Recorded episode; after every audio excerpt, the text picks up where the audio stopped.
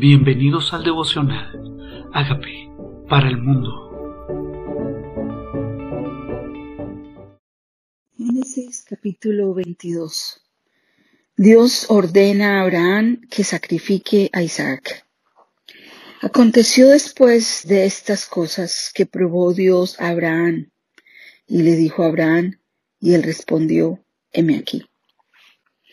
Dice, después de estas cosas, lo prueba. Tal vez nosotros no pensamos que habían pruebas.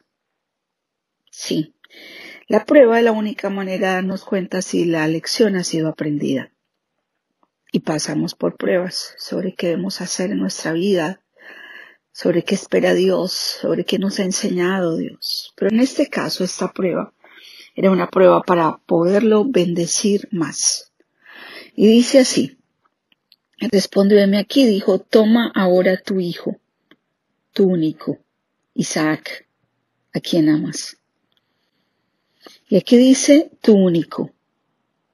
Acababa de dejar ir a Ismael. Ahora este es su único. Dice Isaac. Es claro, a quien amas. Y vete a tierra de Moriah y ofrécelo allí en holocausto sobre uno de los montes que yo te diré. Quiero contarles que Moriah es el lugar en Jerusalén donde está construido el templo, donde estaba construido el templo de Jerusalén y ahora en medio hay una mezquita musulmana. Ese es Moria, el lugar donde Abraham iba a sacrificar a su hijo. Dice, ofrécelo allí en holocausto sobre uno de los montes que te diré. Yo no me imagino la reacción de Abraham. Su hijo a quien amaba él aclara a quien amabas, a quien amas. Y Abraham se levantó muy de mañana, enalbardó su asno y tomó consigo dos siervos suyos, a Isaac su hijo, y cortó leña para el holocausto, y se levantó y fue al lugar donde Dios le dijo. Ahí está, ahí está Abraham, un siervo obediente. No escuchamos que negocia como cuando negoció por Lot.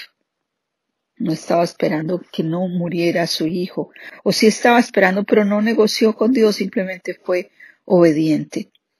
Hizo todo, el asno, la leña, los siervos y especialmente a su hijo, para el holocausto. Al tercer día, alzó Abraham sus ojos y vio lugar de lejos. O sea que tuvo tres días caminando desde donde él vivía hasta el sitio que Dios le había dicho, Moría. ¿Por qué no hay afuera del campamento? ¿Por qué en una montaña más cerquita? Porque Moriab tenía un lugar especial. Moriab no era cualquier lugar, era un lugar profético donde iba a estar asentado su pueblo, donde él se iba a manifestar a su pueblo. Moriab era el monte de la provisión. Moriab caminó tres días tres días, tres días donde pudo haberse arrepentido, tres días donde pudo haber dicho, no Dios, esta prueba está muy fuerte, esta prueba está muy grande, yo me devuelvo. Mi hijo, no, mi hijo no, cualquier otra cosa, dime que te entregue cien corderos, cien vacas, cien burros. No, no, aquí Abraham no negoció. Tú dices que lleve a mi hijo, a mi hijo llevaré. Tú dices que en ese monte tres días caminaré, y aquí vemos por eso Dios lo llama el Padre de la Fe. Porque Abraham, cuando vio el monte de lejos, cuando tomó vio el monte de lejos después de tres días de caminar, entonces dijo Abraham a sus siervos, esperad aquí con el asno y yo. Y el muchacho iremos, yo y el muchacho iremos hasta allí, adoraremos y volveremos a vosotros. Esta fue una palabra de fe.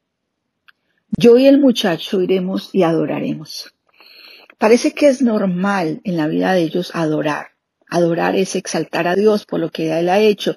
Adorar es cantarle canciones. Adorar es decirle te amamos, te alabamos, eres fiel, eres bueno. Adorarle es rendirse delante de Él, es postrar su rostro.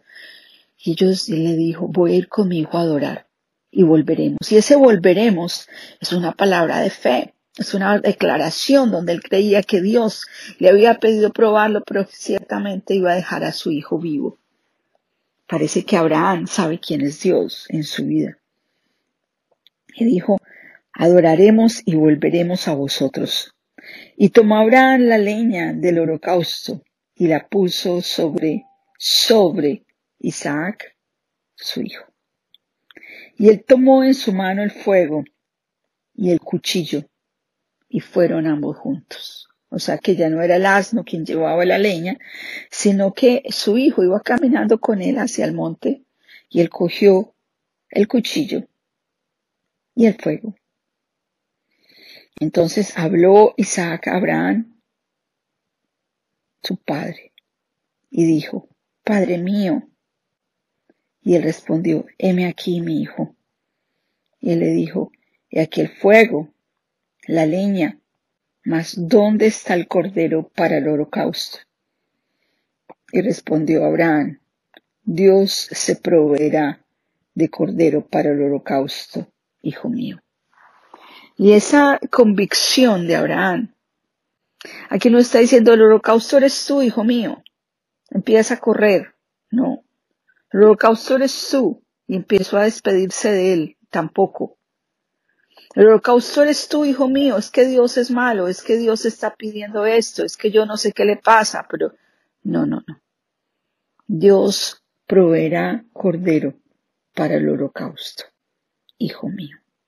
E iban juntos. Y cuando llegaron al lugar que Dios les había dicho, edificó allí Abraham un altar. Primero un altar, alabar a Dios.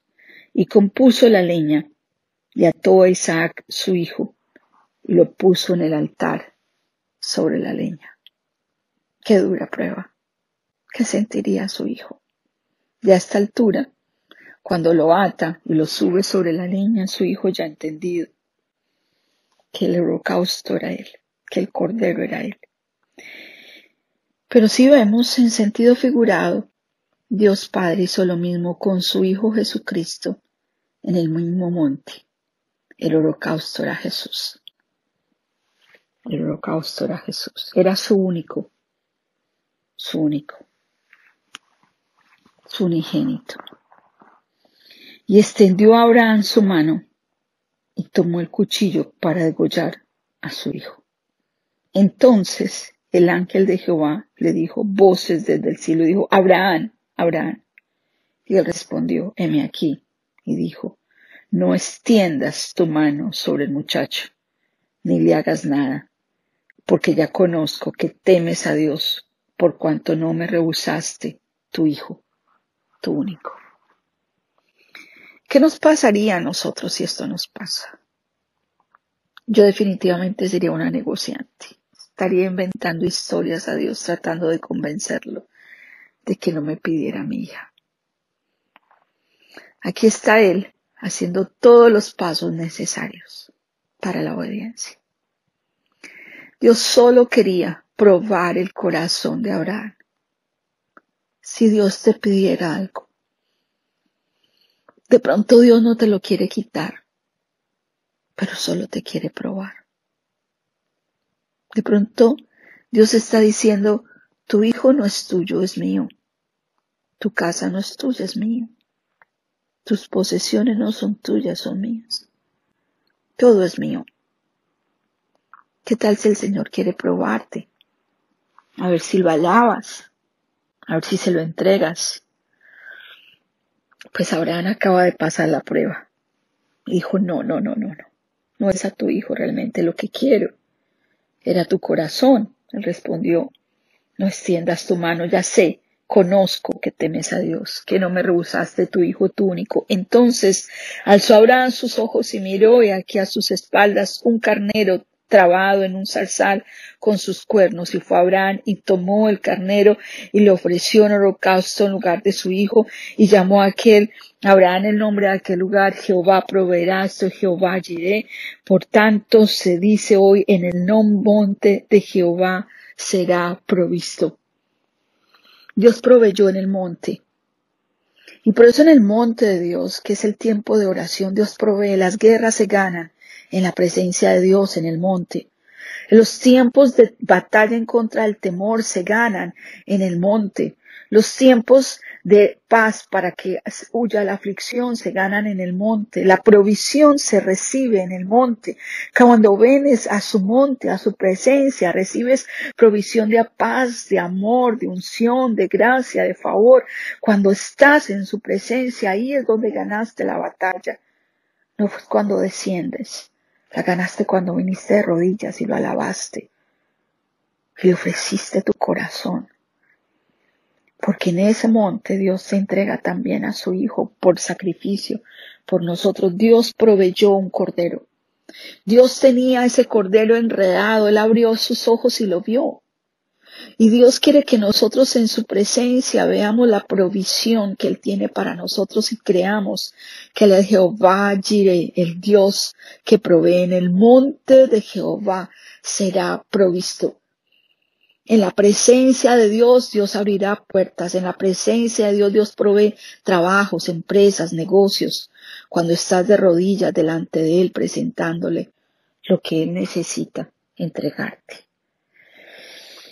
Entonces llamó el ángel de Jehová a Abraham por segunda vez desde el cielo y dijo, por mí mismo he jurado, dice Jehová, que por cuanto has hecho esto y no me has rehusado tu hijo, tu único hijo, de cierto te bendeciré y te multiplicaré tu descendencia como las estrellas del cielo y como la arena que está en la orilla del mar.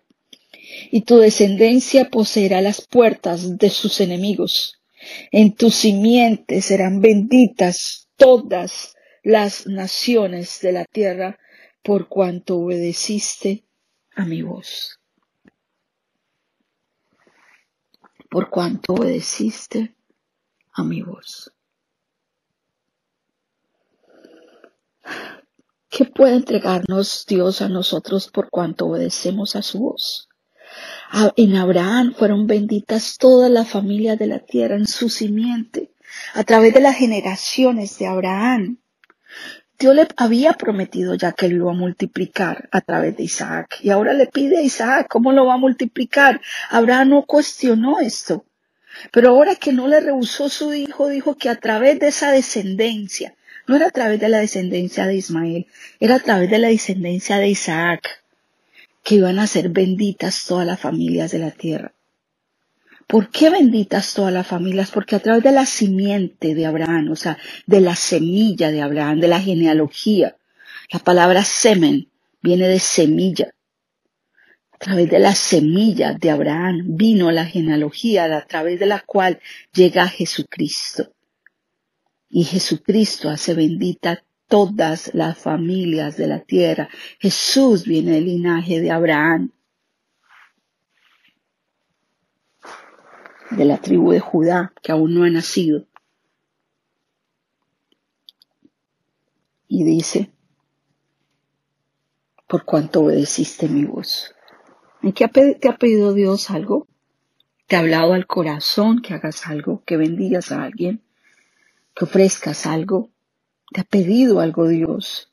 Y volvió Abraham a sus siervos, y se levantaron y se fueron juntos a Beersheba, y habitó Abraham en Beersheba. O sea, volvieron juntos a sus siervos. Abraham lo que declaró se cumplió. ¿Qué declaras tú? Tranquila, Dios me va a sanar y voy a viajar.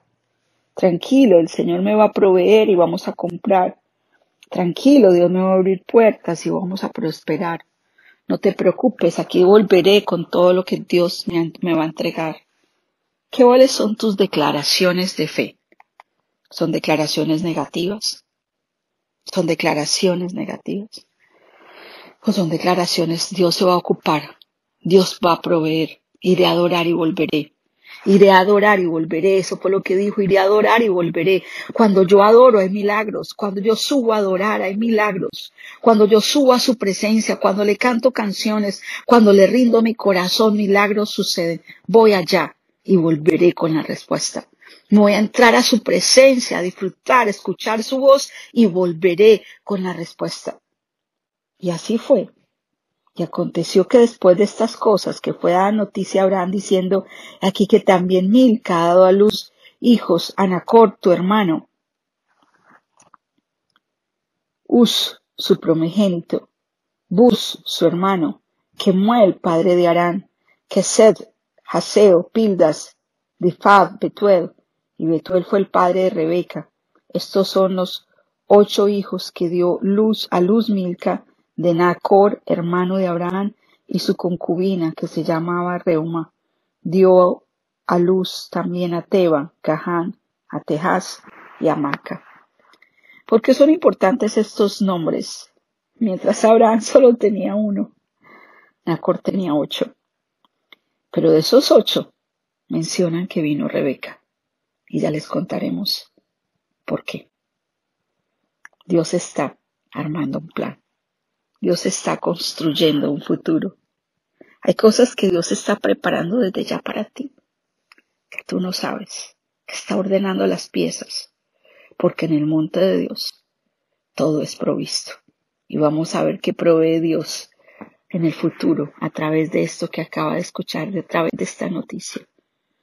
Empieza por obedecer la voz de Dios. Empecemos por escuchar sus instrucciones y no temamos. Dios va a proveer en el monte del Señor. Será provisto. ¿Qué tal si le pedimos perdón a Dios? Le decimos, Señor, perdóname por dudar. Perdóname por no seguir instrucciones. Perdóname porque tú a veces me pides que te entregue algo que yo no te entrego. Señor, perdóname porque yo estoy atada a las cosas que tú me das y no las he soltado. Perdóname porque estoy aferrado a lo que tú me has puesto en mis manos. Y tú me habías dado un hijo, una bendición, una empresa, un esposo, una esposa.